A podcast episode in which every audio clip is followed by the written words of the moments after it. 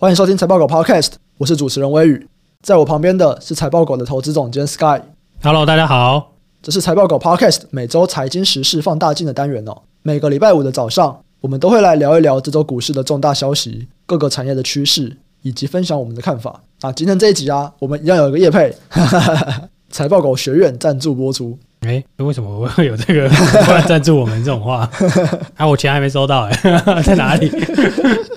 其实这也是你的钱对不对？是哦，对，也是你的钱。好，那财报狗学院呢，是财报狗所组织的一个社群嘛。那其实里面很多也不是财报狗的人，那包含了各种投资人，还有产业人士。那我们现在啊，在 Press Play 有上线一个订阅的服务哦。在这个订阅服务里面呢，除了台美股的一周产业大事以外，我们还会有每一集 podcast 的逐字稿，可以帮助你更快的抓到各级的重点。那最吸引人的啦，应该还是这个参加月会才可以得到的产业议题研究报告。那因为财报狗学院的月会算是一个封闭的活动嘛，只有我们邀请的人可以来参加，我们就会将这个报告会经过修改整理，然后放到这个 Press Play 上面。它包含了三大面向的内容，第一个面向就是产业的近况。我们在看这个产业的时候，需要看的关键指标有哪些？第二个面向是产业上下游的影响关系，还有他们的发展趋势。那最后也会列出相关的个股，让大家去做研究。我们在这份报告里面，我们会把单纯的估价的部分，或者是推荐买卖的部分，把它拿掉，因为这毕竟有法规的问题。可是它就是一份非常详尽的产业研究报告。那我们也可以透过这份产业研究报告去找到有机会的投资标的，只是我们不会直接告诉你说，诶，它就是可以买，或者是它就是 EPS 多少这样子。好，所以这就是我们在 Press Play 的方案里面可能最吸引人的啦，就是这个产业议题研究报告。那另外啊，我们还有台美股的一周产业大事，这个东西都是我们每个礼拜看完几百份的研究报告，还有法说会。整理出来每个产业的最新动向，大概十五分钟啊，你就可以快速掌握这周所有重要的产业消息。好，那这边呢，学院有提供限量两百份的财报稿 Podcast 听众专属优惠，这个是 Podcast 专属的优惠折扣码 DOGPOD。那你只要输入这个折扣码，或者是到说明栏点击折扣码连接，都可以享有八折的优惠。订阅财报狗 Plus Play 专案，那只有限量两百个名额这样子。所以，如果你今天已经有订阅的，其实你就可以取消订阅，然后再重新使用这个折扣码去使用它的。如果有问题的话，也可以私讯我们 Plus Play，那那边也会有客服人员来帮忙处理。其实我们算是交朋友吧，就做这件事情。对我来说是，就是因为交朋友也算有点门槛的，没有啦，就是说我们希望透过这样的产业报告，然后也让更多人来一起互相交流我们的观点。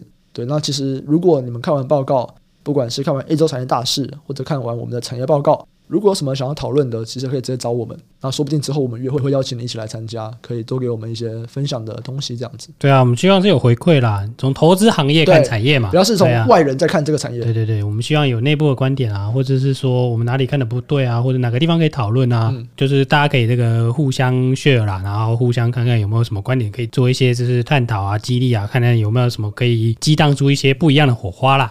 其实我们现在已经有蛮多成功的案例了，是，就是我们的确是有找到不少的产业人士，然后跟我们交流。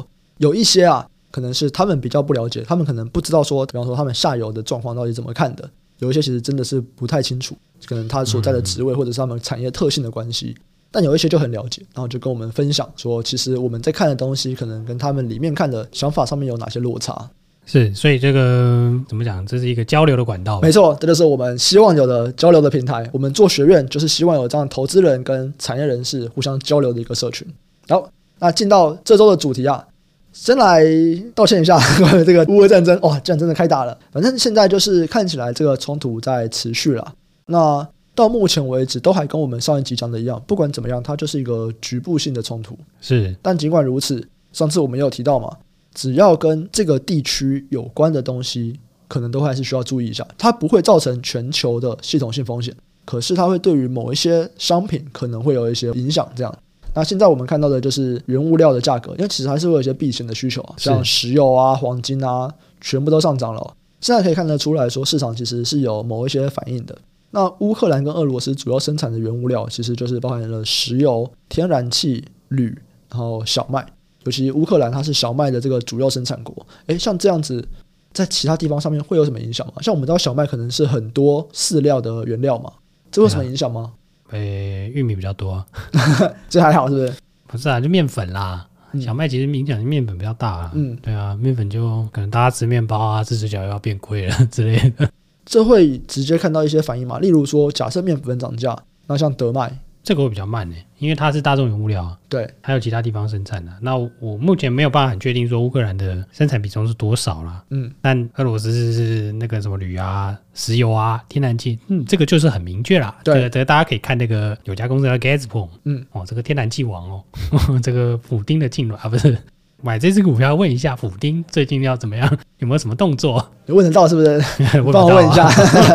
他那个就是天然气管线啊，中国就跟他直接跟他买啊，从俄罗斯盖一条管线，天然气直接输到中国。对，但我我看到天然气，我想说我们以后要天然气发电，这不是死定了吗？因为他没打一次，我就死定了，我的这个电费可能就要炸裂了。我说未来不是说现在。那到目前呢、啊？你会觉得有哪些地方可能要做点调整吗？投资部位，投资部位我觉得还好诶。那或者是哪些族群需要特别关注吗？就是这些相关的原物料吧。石油跟铝影响都很多诶。没有没有，铝影响的其实还好。台湾现在没有铝罐了，铝罐现在很少。用铝比较多的就是那个嘛，机壳、机壳啊，汽车啊，高级车。我们先讲一下高级车，嗯，然后那个飞机嘛，嗯，高级飞机啊，反正飞机都很惨，没关系。嗯，对，飞机惨不到哪里去了。对啊，已经不会再更惨了，不要害怕。对啊，所以是相关的这些金属原物料的公司可能要注意一下吧，短线会受到这些原物料飙涨的影响啦。那因为这很有趣啊，因为石油、天然气本身就是这种，每次在这种地方冲突的时候，石油他妈涨爆了，嗯，而且这次很好笑啊。这次就又戳破了许多神话，像什么？有人说加密货币是避险，哦，对，这个就没有被骂爆了，哎呀，跌爆了，证明是风险资产。对，加密货币是风险资产，它并没有避险功能，它并没有避险功能，因为我们这个是用战争得到的这个。大家觉得加密货币就是他们都一开始啊的类比都是数位黄金嘛？对，现在现在告诉你它是数位，但不是黄金。对，它就是一个数位的资产，但很明显它不像黄金有避险的功能。对啊，就至少这次类比起来了，当然我们这个不一定对的，但就是蛮多人在讨论这个结果吧，这算是结果。嗯，嗯，好，那关于战争这件事情，其实那就像我们上次讲的，如果你今天持股水位非常高，还有加杠杆，因为担心这个东西稍微降一点部位还算合理，但也不用全砍，因为它就是一个局部战争。除非你今天比方说重压机壳相关的，就是铝就是它的原料，或者是石油就是它一个很大的原料，那这部分的部位可能可以稍微考虑一下，因为他们就是生产大国，生产大国现在有些冲突，那。出货多少会受到一些影响？对啊，因为我觉得这种东西就是你是 case by case 吧，审时度势啊。这一次的这个发生的地方在哪里，跟你的投资部位有相关的话，对，你再去看，就是说，哎，到底需不需要出？那如果是战争本身的话，过去的五六次都告诉你，好像就是确定了以后就比较不会有这个影响了啦。而且不管是跌的时间或者是跌幅，其实都还好。这其实好是好在它不是经济因素，对对啊。那如果它时间不够长的话，它其实是非基本面因素造成的下跌了，高几率会弹回来。我们看过去五六十年的这个战争的历史，其实它最深的跌幅大概就是二十趴左右。二十趴是蛮多的啦，所以就是说你不要到那个时候你会到断头的程度啊。对对，对，对，就是如果你有杠杆，然后你跌二十趴你就断头了，哎，这个绝对要注意一下，好不好？因为你不知道这次会多少。但是如果今天我们就是比方说我持股水位假设是六七十。或者是五十，如果在这个持股水位的话，我是觉得不太需要太恐慌了。是的，对，这是我们这边的看法啦。对啊，对，可以参考参考。哦，当然啦，每个人舒服的持股水位不一样。对啊，对。但像我们，如果我们的平均可能是在八九十甚至到一百，嗯，就是这是正常的水位。那五六十就已经是正常水位的一半了，对我们来说算是相对低的水位。这样。那当然，每个人他的持股水位喜欢的或者是他觉得舒适的是不一样的。但基本上来说，就是哎，过去我们有看到有一些跌二十，那这可能算是比较大的跌幅。那这样的跌幅，以过去的历史来看，也就是几个月、两三个月的时间，差不多就回来了。而且之前有反应了啦，之前就有跌啦，对啊，又不是也不是今天才跌，对不对？对。呃，如果看那个美股的话，其实大概也就是从二月十号、十一号就开始一路往下了嘛。这个反应直接反应不少了。总归来说啦，你以过去来看的话，就是反应是不会这么久啊，那也很快就是会。有机会反弹回来啦。那你是说过去不代表一切嘛？对啊，那这是一个参考的基准就是了。嗯嗯，没错。市场上面其实他们已经是反映段，已经算是有跌一波了啦。所以你说它还会再跌多深？我觉得就以过去的经验来看，看起来就是如果你们都可以接受到现在了，应该再下去的空间也不到太多。好，那我们接下来来讲第二个主题。第二个主题我们要来聊的是，又是这个反倾销。欧盟拍板对中国扣件计反倾销税，最高八十六点五趴。然后新闻是说啊，这个春雨跟九阳可以拿到转单，因为现在你中国的扣件如果要进到欧盟里面，基本上就等于是不可能卖了啦。你都已经八十六点五趴的税了，有可能这些厂商就会转为向台湾的厂商去下订单这样子。包含像春雨啊，公司也都有说，哎，对他们的订单动能很强。所以这边要不要 Sky 来讲一下这件事情呢、啊？欧盟对中国进口的不锈钢扣件以外的特定钢铁扣件，像木螺丝、自攻螺丝或者是其他这些螺栓，它要去扣这个反倾销税。这件事情的影响大概会是怎么样？就转单啊，嗯，但它这个是对中国地区出货的啦，对，所以你非中国地区的，就是可能会受惠嘛。那、嗯、因为过去这个东西很便宜啦，我直白讲一点，就是这个东西就是你平常会去家具店或是什么五金行啊，这些螺 螺丝螺帽啊，嗯，对啊，就是构件嘛。台湾在做螺丝螺帽的厂商蛮多的耶，台湾号称螺丝王国哎，对对啊，所以其实超多的、啊。中国出货那边就算是归零好了，台湾整体产业受惠程度够大吗？就如果你是上市柜投资的话啦，嗯，对啊，一定会受惠啊，只是说受惠程度多寡不一样。对啊，就是大吗？我觉得应该算是不错吧，但前提是你厂要都要在台湾啦，因为很多都已经移去中国、嗯、或者移去这些受影响的地方啦。对，所以你还是会受到影响。嗯、但我觉得就是这几年这些后件啊，因为过去实在是太惨了，所以钢价拉起来的时候，其实大家都多多少少有受惠了，报价往上调嘛。嗯，对啊。那你说这个东西反倾销，其实反倾销的这个，我们用其他的产业来看的话，你说什么轮胎啊？木工钉枪啊，嗯，钉枪的那个钉子啊，嗯、对啊，所以其实你像这种，你只要有反倾销克到你直接的竞争对手，其实多多少少都会有转单啦。然后再加上终端的景气其实不错，欧洲的景气算是不差，或是之前很多都是美国客的嘛，美国终端景气不差，那其实是真的有机会接到一些转单啊，只是说不会在真正公布的时候才接到啦。这个都有初判嘛，然后才有中裁嘛。所以其实初判的时候，大家都都知道，那么陆陆续续在转了。所以其实你看到这些公司最近什么营收啊，嗯，已经就有拉起来的话，那其实就是已经开始有人在逐步在反应了啦。对啊，所以等于说我们看到这个新闻，我们不可以想说，哇，公司现在的营收，我们再加一笔转单上去，其实没有。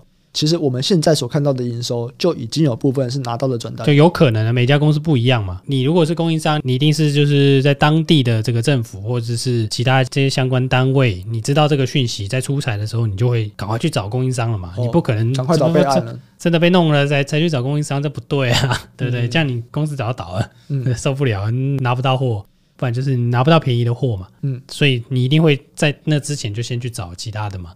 很有可能受贿是逐步的产生了，那也有可能有些人说哦，我先找好合格供应商，哎，真的确定了，我再来你这边下，嗯，那也是有可能的。那像你现在看到这个新闻啊，你大概会去做哪些动作？我会去看说，他到底是不是过去就已经先反应了啦？哦，我很怕那个是最后一波嘛，就是我告诉你了以后，哎其实之前半年就已经在转单了，嗯，哇，那糟糕了呢，兴奋的冲进去，结果就哎刚好到在最高点，嗯嗯，对啊，所以这是不无可能的哦。我们就有看到啊。因为在这个新闻里面，就有某一些公司有提到说，他可能今年以来他的营收年增率就已经很高了，是这种就有可能是已经反映了，是不是？对啊，所以你要去管过去去做这个抽丝剥茧嘛，看他你这个营收到底是成长在什么地方嘛。比方说，我们看春雨好了，春雨就是新闻有提到的公司了，他去年年中整个年增率都很高。对啊，可是因为这个你说螺丝这些比较难去分析的原因，是因为去年钢价涨很多，对，所以很容易就因为价钱涨。它的营收就涨了，所以你其实不太知道说它涨的原因是什么，就是有赖大家的分析啊。怎么看？我觉得是产业全部抓出来吧，相同的公司先抓起来看嘛。先抓起来就是说，你至少去推论一下，说它这个涨幅，嗯，那多多少少新闻会有一些提到说，哦，我可能涨了五趴啊，或者已经涨了三趴啊，嗯，对啊，你去大概算一下嘛，它量有没有多非常多，嗯，对啊，那因为这种转单通常是以量为主嘛，对，对啊，那就是你要看到量非常多非常多，那你就可能推测，哎，可能真的是转单。哦，但是在价格涨的时候，量还是有可能会增加啦，对啊，所以你这一段就很难分析嘛，嗯，对啊，所以这里的资讯可能就是要再多去找一些佐证资料吧。去印证你的想法到底对不对啦？嗯，我会觉得说，哎，如果你很确定这个转单还没接到，对啊，或者是说转单才刚转一点点，嗯，对啊，那这个后续 maybe 是会有投资机会的嘛？没问题，欢迎螺丝产业的人到财报狗智囊团社团里面跟我们分享一下这个产业目前的状况是什么？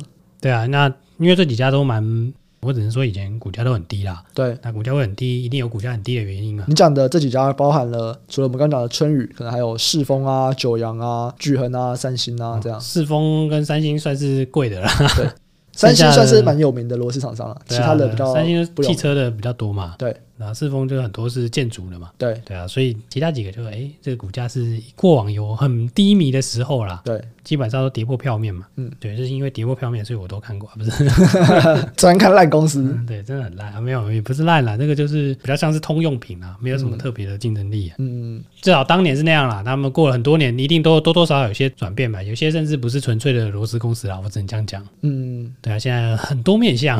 所以大家要注意，就是哎，这个新闻讲的这个东西，可能跟他的货业绩好像也没关系，也是有可能的哦。你目前有开始在针对这则消息在做什么动作了吗？没有啊，我早就知道这个了。所以对你来说，它不算什么新闻了，对了，就是算是预期中会知道的事情啦。嗯，然后发生了这样，就是看说今年会不会因为这样子，那原本认证的客户就下更多的单，对啊。哦、但我会倾向不要把这东西看太好了。嗯，就是你会收回这个吧，表示你本来竞争力一定是输中国的。就是它比你便宜啦，嗯，对啊，那你什么东西要拼便宜？你的成本一定比它贵嘛，嗯，我简单讲就是没有太特别的竞争力啦，嗯，这样子的优势其实不会太持久，只要原物料有太大的波动，对，或者是说你原物料今天稍微买贵一点，你可能这个单就不见了，而且也有可能中国的厂商现在他们去东南亚开工厂，或者他们去南美、去非洲开工厂，他们一样可以做出更便宜的螺丝，到时候又回来了。说我就刚刚有提到嘛，就是如果供应商他们会在事先先找第二方案的话，其实当地的厂商也会找啊。像台湾如果被人家割反倾销，就是哎，赶快到别的地方设厂啊，这样就不会被反倾销了。因为它是出货地区嘛，大家都会因应啊，所以也有人觉得说，哎，这个东西你要搬厂要很久，没有，大家早就应该多多少少会有一些因应的措施啦，所以这些时间都会缩短，嗯，就影响的时间都不会有非常长。嗯，他们知道这个消息，觉得评估有可能会被克以后，他们就会把这些事情赶快去分散地区啊，对，其实就跟台湾分散很多个地区一样嘛。所以我们其实不可以把它当成是一个结构性的转变，它其实比较像是一时的。对，它可能就是一年的转变吧。那你说会不会结构性？那你就要看说它到底可不可以跑去别的地方，或者是别的地方到底有没有更便宜，或者到底做不做得出来？钢铁算是一个全球市场啦。嗯，我在台湾也是可以买到合格山钢铁的钢胚嘛，是不是？这个东西就会变得是说，我会觉得好像没有当地设厂的，当地设厂可能就是一些法规或是料源或折旧之类的吧。嗯，但在料源上好像没有特别的这个优势，优势就对了。嗯、了解。啊那这部分呢、啊，一样就是，如果了解螺丝产业，或者是你在螺丝产业里面工作的人，都欢迎来跟我们讨论一下，分享一下。那想要找平常讨论投资问题的，都可以上 Facebook 搜寻财报狗智囊团，这是财报狗的 Facebook 社团。那如果你在里面去留言问问题，我们也都会去分享我们的看法，或者是做 Podcast 延伸讨论。那我们这集就先到这边，下集再见，拜拜，拜拜。